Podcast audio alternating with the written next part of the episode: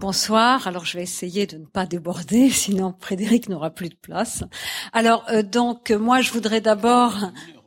oui, mais bon, pour la discussion. Je voudrais euh, d'abord insister sur le caractère énigmatique et faussement simple de cet énoncé. Tu aimeras ton prochain comme toi-même. Et d'abord, première remarque, me demander de quoi euh, s'agit-il quand on parle tu aimeras? Est-ce un commandement, une règle, un ordre ou bien une promesse. Qu'est-ce qu'il faut entendre? Est-ce qu'il faut penser l'amour du prochain comme un commandement, une morale de la loi, ou bien s'agit-il d'une éthique qui appelle chacun à une transformation de lui-même, le rendant susceptible d'être aimant? De même, dans cet énoncé, le comme toi-même veut-il dire aime ton prochain autant que tu t'aimes toi-même ou bien aime ton prochain comme faisant partie de toi-même comme un élément de toi-même. Et c'est tout à fait différent de savoir si ce toi-même, comme toi-même, se rapporte à l'amour ou au prochain. Alors, c'est vrai que l'amour du prochain ne fait pas partie du décalogue, mais des évangiles, et Jésus le présente comme un commandement qui découle du premier, qui est l'amour de Dieu. Tu aimeras Dieu de toute ton âme, et cela donnerait d'aimer également son prochain. Il faudra s'interroger sur ce lien euh, compliqué entre l'amour de Dieu et l'amour du prochain, car la plupart du temps, est-ce que seule la religion, ça a été dit, permet d'aimer euh, son prochain? Est-ce qu'elle fonderait l'éthique? Ou bien est-ce que, au contraire, les non-croyants seraient incapables d'aimer leur prochain? Ou bien la foi qui souvent divise les hommes, eh bien, est-ce qu'elle pourrait me rendre aimant envers un être qui n'aurait pas la même foi que moi? Est-ce que justement, ce n'est pas paradoxal? Donc ça, c'est le premier euh, type de, de réflexion que suscite cet énoncé énigmatique. La deuxième, le deuxième type de question, euh, ça a été déjà souligné, c'est savoir qui est mon prochain. Alors le Christ a répondu dans la parabole du bon samaritain en ne nommant pas l'identité du blessé qui gît au bord de la route et donc en suggérant que mon prochain n'est pas mon semblable et il n'appartient pas à telle ou telle catégorie, mais il est celui que je croise sur mon chemin. Et il y a une dimension spatiale du prochain qui habite le même lieu que moi. C'est celui qui est fragile et qui me lance un appel, qui peut avoir besoin de moi, mais c'est peut-être aussi celui qui prend mes terres, qui me dérange, peut-être même celui qui vole mes terres, mon ennemi. Enfin, les autres vivants ne sont-ils pas aussi mes prochains, comme le suggérait Albert Schweitzer? Alors, est-ce que on peut entendre ou cette interprétation seulement humaine du prochain ou bien questionner ce caractère chauvin parfois de notre éthique? Et est-ce que justement l'anthropocentrisme de notre éthique ne discrédite pas l'éthique elle-même. Donc c'est à partir de ces deux paradoxes que je vais construire mon propos. Je voudrais quand même d'abord, avant d'annoncer euh, le cœur du, sujet, euh, m'interroger sur cette idée euh, du commandement. Parce que je crois qu'on entre dans des difficultés inextricables quand on pense justement l'amour du prochain comme un commandement. C'est quoi un commandement? Commandement, c'est une règle qui s'impose comme ça de l'extérieur, contraignante. Et ici, c'est une règle positive qui ne me dit pas, qui ne m'interdit pas une action, qui ne me commande pas une action, mais euh, enfin si, qui m'en commande une, pardon. Mais c'est même pas une action, c'est un sentiment, ou du moins c'est un état d'esprit qui m'est euh, commandé et non pas une une action. Euh, et il est beaucoup plus difficile de commander une émotion que une action. Là, le devoir n'implique pas forcément un pouvoir. D'ailleurs, euh, il n'est pas sûr du tout que l'amour se commande. Néanmoins, cet amour-là, l'amour du prochain, n'est pas l'amour euh, passion. Mais ce n'est pas non plus l'amour d'une idée, fut-elle l'idée d'humanité. Ce n'est pas un amour abstrait. Aimer son prochain comme soi-même, ce n'est pas seulement le respecter, l'estimer, c'est être uni par la volonté avec lui, penser que lui et moi sommes comme un tout dont je ne fais pas peut-être, je ne suis peut-être pas la meilleure partie, disait Descartes dans Les Passions de l'âme au paragraphe 81. Alors cette remarque nous conduit à examiner le lien entre l'amour du prochain et l'amour de l'autre. Cela a été dit. Euh, un manque d'amour de soi, voire une haine de soi, ne conduit sans doute pas à s'aimer, mais en même temps un amour, une adoration de soi-même interdit tout décentrement.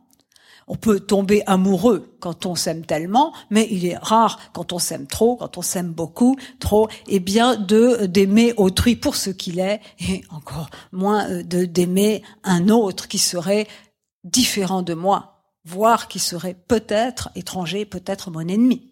Alors de quel amour parle-t-on? Mon hypothèse, et c'est ce que j'essaierai de fonder ce soir, c'est que cet amour de prochain est le produit d'une transformation de soi qui concerne le rapport du soi au tout. Donc ça serait pas euh, l'éthique ne serait pas première, elle serait produite pour ainsi dire. Alors moi je parle du rapport du soi au tout. On peut appeler Dieu ce tout. Étant philosophe, j'essaierai de ne pas imposer la croyance en un Dieu transcendant et parlera donc du tout. Néanmoins, cette référence à Dieu, ou tout, en tout cas cette référence à la métaphysique, fut-elle ou non recouverte par le nom de Dieu, eh bien elle est nécessaire car elle est suggérée dans la Bible, et c'est peut-être la profondeur du texte biblique, c'est qu'il semblerait qu'on ne peut aimer son prochain qu'en accédant à un plan qui intègre mais dépasse la psychologie et qui relèverait de la métaphysique. Ce dépassement donc est suggéré par le lien entre l'amour de Dieu et l'amour du prochain, l'amour pour Dieu ou l'amour qu'est Dieu et qu'il diffuserait, génitif, objectif et subjectif. Alors dans ce cas, toute la question, et je reprends cette énigme fondamentale qui est la mienne, c'est justement est-ce que la religion fonde l'éthique ou est-ce que l'éthique est inséparable d'une conception élargie du moi où je perçois l'autre comme un élément de moi et donc ça me permettrait de l'aimer non pas autant que moi-même, supposer que je m'aime beaucoup, mais surtout comme un élément de moi-même. Alors je développerai dans une première partie cette idée selon laquelle l'amour du prochain est le résultat, la conséquence d'une éthique pensée comme transformation de soi et euh, ce soi étant euh, pas seulement psychologique mais renvoyant justement à un processus de détachement mais aussi qu'on trouve fondamentalement dans l'éthique de Spinoza au livre 5 je suivrai ce grand livre où justement on voit que les émotions sont la conséquence d'un rapport à soi qui donne d'aimer la vie, d'aimer les autres. Et c'est ce que Spinoza appelle aussi l'amour intellectuel de Dieu, qui n'est pas abstrait. Dans la deuxième partie, je me demanderai qui est mon, mon prochain en mettant en crise ce caractère euh, anthropocentrique de notre éthique et en me demandant ce que serait un amour du prochain qui serait sourd non seulement aux violences du monde mais aussi aux violences infligées aux autres vivants qui certes ne sont peut-être pas nos prochains, nos frères, mais dont, euh, les, dont les rapports que nous avons avec eux et la violence que nous leur faisons subir, eh bien pose un problème, pose un problème qui met en crise notre éthique, notre justice, comme si justement le rapport aux animaux, loin d'être un hors sujet ici, euh, eh bien, poser le problème de la était une guerre de la pitié, comme dit Derrida, une guerre de la place de la pitié dans la justice. Alors donc, première partie, l'amour du prochain découlerait d'un rapport du moi au tout. Quel est ce rapport entre l'éthique comme transformation de soi et justement ce qu'on peut appeler la métaphysique, ou du moins un cheminement permettant euh, d'élargir le moi? Alors, Spinoza, que nous dit-il dans l'éthique euh, au livre 5 Eh bien, il dit que notre condition initiale, c'est la servitude. Non seulement nous avons des passions, c'est-à-dire des affects négatifs, nous passons notre temps à dire du mal d'autrui, notre amour bien souvent vire en haine, nous ne nous aimons pas tellement nous-mêmes, nous nous plaignons sans cesse, et euh, voilà, c'est notre état initial, celui de la servitude. Et pourquoi en est-il ainsi et y a-t-il des remèdes? Alors il en est ainsi, première réponse, parce que euh, finalement, nous nous, nous, nous, nous aimons pas, nous n'aimons pas les autres, parce que nous, nous avons une idée fausse de ce que nous sommes. Et donc, nous ne savons pas aimer. Pourquoi? Parce que nous nous rapportons à nous comme si nous étions un tout, comme un empire dans un empire, dit-il au livre 3 de l'éthique. Deuxièmement, deuxième raison pour laquelle nous nous aimons pas, nous n'aimons pas non plus les autres et nous passons notre temps à avoir des passions tristes, envie, haine, il en parle beaucoup, eh bien c'est que nous avons tendance à absolutiser un objet dont nous pensons qu'il pourra nous donner tout notre amour, tout notre bonheur et puis quand eh bien il nous donne pas tout notre amour, il nous donne tout notre malheur et alors on se met à le haïr. En fait, nous absolutisons les autres. Nous n'avons aucun détachement. Est-ce à dire qu'il faille être indifférent pour justement non seulement être libre, mais s'approcher de plus de sagesse? Pas du tout. Quels sont les remèdes que donne Spinoza? Il dit que plus nous connaissons les causes qui nous déterminent, plus nous voyons qu'il y a plusieurs causes qui peuvent nous donner de la joie. Et donc, moins nous sommes fascinés par tel ou tel objet, moins nous avons finalement une sorte de passion au sens banal du terme, au sens où nous sommes obsédés par l'autre, et plus finalement, alors non seulement nous sommes moins, nous subissons moins, mais d'une certaine manière, loin d'être indifférents, plus nous nous voyons tels que nous sommes, et euh, Spinoza va même plus loin, car il dit, nous apprenons nous-mêmes à nous considérer comme une partie du tout, et à aimer Dieu et les autres hommes qui sont, je le cite, joints à Dieu par le même lien d'amour. L'amour envers Dieu unifie la vie affective et est appelé à se transformer en pratique collective chez Spinoza. Et là, il y a vraiment un lien entre son éthique, son ontologie et la politique. Tout ce processus de libération, qui est une sorte d'hygiène morale au début du livre Proposition 1 à, 21 du livre 5 de l'éthique, eh bien, permet d'être plus libre, mais aussi ça va encore plus loin. Il y a une deuxième étape, les propositions 22 à 42. Il dit que euh, on passe de l'amour envers Dieu, cette connaissance du tout, des choses qui me déterminent, où je prends de la distance, mais je vois je suis une partie du tout, et, et, et, ça va vers, euh, ça va, on va passer de l'amour envers Dieu à l'amour intellectuel de Dieu, où finalement c'est d'une connaissance intuitive où on voit les choses comme Dieu les voit. Alors Dieu, ce n'est pas un Dieu transcendant chez Spinoza, mais c'est une manière de voir les choses en leur nécessité. Et il se dit, il se produit une transformation profonde du moi qui se traduit par la joie. La joie chez Spinoza, il y a deux mots pour ça, hilaritas et beta. Alors la titiliatio, le mot l'indique déjà, c'est une petite joie partielle touchant un objet partiel, une partie de moi. L'hilaritas, c'est n'est pas une joie limitée à un objet ou une partie de moi, mais elle engage la totalité de l'individu et surtout elle naît de l'appréhension du monde à partir de cette idée Dieu, ou en tout cas à partir du tout. Elle décrit non pas un état d'âme, mais la manière dont le monde est reçu et perçu. Amour et connaissance sont liés, de même que sont liés la compréhension de Dieu et la connaissance des choses singulières. Alors, on voit les choses, donc, dans leur nécessité, cela produit un amour de la vie, de soi et des autres. Le philosophe norvégien Ness a donné un développement contemporain à cette idée spinoziste. Il adorait beaucoup, il adorait Spinoza et Gandhi, et il dit, lui, il va pas parler de Dieu, mais il va dire que la connaissance de mes, mon interdépendance euh, à l'égard des euh, autres vivants, des écosystèmes, élargit le moi produit une connaissance qui me transforme. La connaissance produit des affects. La connaissance n'est pas seulement intellectuelle, mais elle produit une autre manière de se sentir dans le monde et se sentir avec les autres et loin. Et qu'est-ce qui se passe? Eh bien, on apprend la gratitude, dit Ernest. On apprend à, à admirer les euh, êtres et les, les choses du monde en les voyant dans leur beauté. Le regard qu'on a change sur elles et surtout, ce qui s'en va, ce qui s'évanouit, c'est la domination. C'est-à-dire ce contraire de l'amour, c'est-à-dire le désir de s'imposer en écrasant autrui, le désir de posséder autrui ou de posséder une chose euh, en, en pensant que les autres vont m'en prendre et qu'il n'y en aura pas assez pour tout le monde. On voit bien l'envie, dont parle tant Spinoza, la haine sont les produits d'une vision inadéquate des choses et d'une manière tronquée de se voir et de voir le monde. C'est ça que veut dire euh, Spinoza et que reprend de manière presque, plus, enfin plus contemporaine en tout cas, un Ness. Et je crois que ça peut nous parler. Alors, on se trompe, et il dira justement que ça permet de respecter les autres vivants et la nature, et de penser ce respect envers la nature et les vivants comme une composante du respect de moi, et de le sentir, et de vivre ainsi. Alors, évidemment, l'amour du prochain, c'est plus que le respect, on en parlera tout à l'heure. Mais ce que je veux dire ici, c'est qu'on se trompe quand on fait de l'amour des autres, y compris du prochain, et là aussi il faudra préciser qui est mon prochain, en tout cas on se trompe quand on en fait un état psychologique les affects, mais même les compétences morales comme la sollicitude et la bienveillance, qui ne sont pas encore de l'amour, eh bien, ne sont pas des seuls états d'âme, mais sont le produit de tout ce travail, ce processus de libération de soi-même. On voit bien qu'une éthique est incomplète quand elle n'est pas adossée à une métaphysique, ou en tout cas une ontologie. Dernier point de cette partie, eh bien, faut travailler quand même cette idée de l'amour du prochain. Ce n'est pas seulement le respect, ce n'est pas seulement la sollicitude. Qui dit amour dit fraternité. Et la fraternité, ce n'est pas la solidarité seulement. La solidarité, ça suppose la reconnaissance de la valeur, euh, de la liberté d'autrui. Ça suppose la justice. Ça demande la justice. Mais la justice suffit pour la solidarité. Pour se sentir frère, pour la fraternité, il faut plus que la justice, il faut l'éthique. Et encore ici, faut-il définir le mot éthique, qui est souvent un mot usé. La fraternité suppose que je pense et sens une communauté de destin et d'essence avec les autres. Peut-être pas tous les autres, mais en tout cas avec les autres hommes. Les autres hommes sont frères, il n'y a pas de, en ce sens-là, de hiérarchie entre eux parce qu'ils ont le même Père, Dieu. C'est ça qu'il y a dans le commandement biblique. L'amour du prochain vient après l'amour de Dieu parce que les hommes sont les fils de Dieu, mes frères.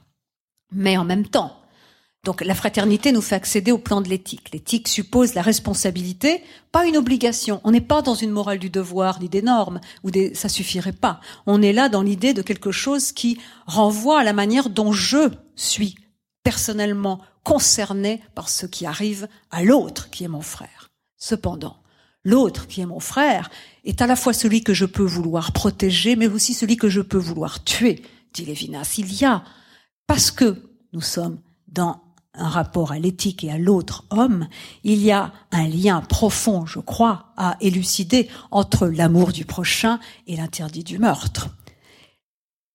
Tuer n'est pas seulement dominer ou exploiter, mais c'est anéantir l'autre comme tel, dit Lévinas dans Totalité infinie. L'interdit du meurtre, dont il dira que c'est à la fois une tentation et une impossibilité. Une impossibilité parce que même si je mets fin à la mort d'autrui, je ne peux pas faire qui n'ait pas été eh bien, le meurtre, cette tentation de la violence, de vous faire en sorte qu'il n'ait jamais existé, d'effacer jusqu'à son nom et sa culture, c'est aussi une tentation. Parce que, justement, sa transcendance, sa différence, le fait que je n'en fais pas le tour, qu'il n'est pas, il excède ce que j'en vois et, ce que j'en sais, ce que Lévinas traduisait par le mot visage, pour dire que l'autre n'est pas un exemplaire du genre humanité, mais qui a une unicité à chaque fois, eh bien, l'autre, justement, me dérange. Et le meurtre, c'est la tentation d'un pouvoir sur ce qui échappe à mon pouvoir, dit Lévinas. C'est ce, parce que l'autre est le visage de mon impuissance. Parce que justement, il est là la limite, c'est là la limite, c'est l'éthique, c'est ça. Si on peut reprendre le mot loi ici, c'est ça, cette limite. C'est pour ça que Lévinas dira, il y a un tu ne tueras point sur le visage d'autrui et pas seulement une fondation de cet interdit du meurtre dans la, dans la religion, mais qu'elle se lie à travers même le visage d'autrui, c'est que le sens du mot autrui, c'est ça. Autrui est celui qui me dit tu ne tueras point, mais qui me dit aussi que je peux être tenté de le tuer. Et il est aussi celui qui en appelle à ma responsabilité. Enfin, l'éthique, c'est quoi? L'éthique, c'est donc de fait de pas être seulement centré sur soi, mais c'est plus que ça, c'est un dérangement. C'est-à-dire que ma, non seulement mon identité n'est pas seulement moi-même, mais euh, je suis, c'est l'existence de l'autre qui met en question, qui me met en question. Ce n'est pas seulement une affaire de liberté rivale, c'est la fin de l'autre, sa place dans le monde. Et alors, je reviens à cette question de l'espace, du partage de l'espace, des terres. Et on est, dès qu'on parle d'espace, on est dans la justice, on est dans la politique, on est dans les conflits. L'amour, enfin, n'est pas contemplatif. Il est le concernement, si j'ose dire, pour les conditions matérielles d'existence de l'autre. C'est pas seulement quelque chose où je suis intéressé abstraitement par ce qui, euh, ce qu'est l'autre. Aimer son prochain, c'est lui donner à manger, ou du moins ne pas l'affamer. Or, parfois, je tue en existant, écrit Lévinas. Alors, on voit qu'ici, l'éthique, c'est non pas une discipline seulement morale qui dirait le bien le mal, mais c'est la place que j'accorde en mon sein à l'existence des autres. Donc, même en existant, je suis dans l'éthique. Et ça donne une dimension différente au mot amour du prochain, qui n'est pas une position, mais qui m'interpelle que je le veuille ou non. Enfin, donc, cette question maintenant qui dérange l'éthique, qui est mon prochain et y aurait-il, enfin, est-ce que on peut encore continuer à parler d'amour du prochain dans un monde non seulement où il y a plein de guerres, mais aussi où on laisse le, la, la violence envers les animaux qui sont non pas peut-être nos frères, car ils ne suscitent pas chez nous les mêmes tentations, mais même la mise à mort d'un animal n'a pas le même sens, même dans l'intentionnalité que la volonté de tuer autrui pour l'anéantir comme tel. Mais en tout cas, est-ce que l'on peut continuer à penser l'amour du prochain sans se payer de mots si l'on laisse un monde où finalement cette guerre, cette violence envers les animaux est quand même une guerre de la pitié? Je cite Derrida qui a souligné ce lien entre la question animale et les remises en question du fondement de notre éthique. Je le cite dans un beau livre publié de manière posthume, L'animal que donc je suis. Car une pensée de l'autre, de l'infiniment autre qui me regarde, devrait au contraire privilégier la question et la demande de l'animal, ne pas la faire passer avant celle de l'homme, mais penser celle de l'homme, du frère, du prochain, à partir de la possibilité d'une question et d'une demande animale, d'un appel audible ou silencieux qui appelle en nous, hors de nous, du plus loin, avant nous, après nous, nous précédant et nous poursuivant, de manière inéluctable, tellement inéluctable qu'il laisse la trace de tant de symptômes et de blessures. Alors en fait, on ne peut pas dire que les hommes sont comme les animaux, ni encore une fois penser trop facilement que les animaux sont nos frères, ce n'est pas vrai, mais on ne peut pas non plus aimer le prochain en cautionnant une éthique justifiant la violence envers les animaux. Non seulement la prise en compte de la condition animale est l'occasion de dénoncer les injonctions contradictoires qui saturent l'espace public et nos valeurs morales, peut-être qu'il les discrédite, mais de plus, il faut prendre la mesure de cette guerre de la pitié. Et je vais citer un autre texte de Derrida qui est absolument magnifique, en tout cas à mes yeux. Derrida parle de deux siècles d'une lutte inégale, d'une guerre en cours et dont l'inégalité pourrait un jour s'inverser entre d'une part ceux qui violent non seulement la vie animale mais jusqu'à ce sentiment de compassion, et d'autre part ceux qui en appellent au témoignage irrécusable de la pitié. C'est une guerre au sujet de la pitié. Cette guerre n'a pas d'âge, sans doute, mais voilà mon hypothèse, elle traverse une phase critique. Nous la traversons et nous sommes traversés par elle. Penser cette guerre dans laquelle nous sommes, ce n'est pas seulement un devoir, une responsabilité, une obligation, c'est aussi une contrainte à laquelle, bon gré mal gré, nul ne saurait se soustraire. Désormais plus que jamais. Et je dis penser cette guerre parce que je crois qu'il y va de ce que nous appelons penser.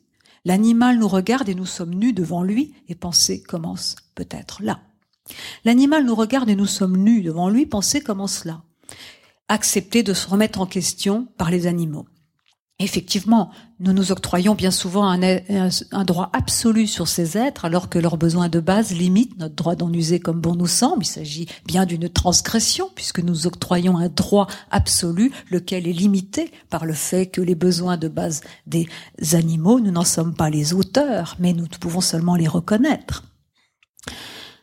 C'est le miroir de notre société, cette violence. Comme beaucoup d'autres violences, mais aujourd'hui peut-être elle a l'occasion de se faire entendre. Elle reflète ce que nous sommes devenus peu à peu. Je ne dis pas que dans le passé l'homme était tendre, il ne l'a jamais été, et nul n'éradiquera le mal, mais notre pouvoir technologique et le système capitaliste, faut bien l'appeler faute de mieux comme cela, qui s'est imposé en commandant la réduction constante des coûts de revient au mépris de la valeur des êtres humains et non humains impliqués, explique que le monde dans lequel nous vivons a vidé en partie de sens les mots de justice et d'amour. Car un monde est tel est acceptable que si l'on étouffe la pitié. Rappelons-nous ce que disait Rousseau. La pitié n'est pas la morale, mais sa condition. Sans la pitié, il n'est ni loi ni mœurs ni vertu. Commentait Claude Lévi-Strauss d'anthropologie structurale. La pitié n'est pas l'empathie, laquelle est encore une modalité de la compréhension qui conserve la distance entre moi et autrui. La pitié, chez Rousseau, est une identification prélogique, pré-réflexive avec tout être sentant qui souffre. C'est-à-dire qu'avant de savoir que je suis une femme, un être humain, j'appartiens à telle classe sociale, je m'identifie immédiatement à l'être sensible qui souffre. Elle traverse les frontières de l'espèce. Et la pitié n'est encore une fois pas la morale, mais sa condition. Et pour l'étouffement de la pitié pose un problème dans notre société. C'est vrai que beaucoup de choses sont organisées de telle sorte que pour pouvoir supporter les violences ordinaires extraordinaires, la plupart des êtres se clivent.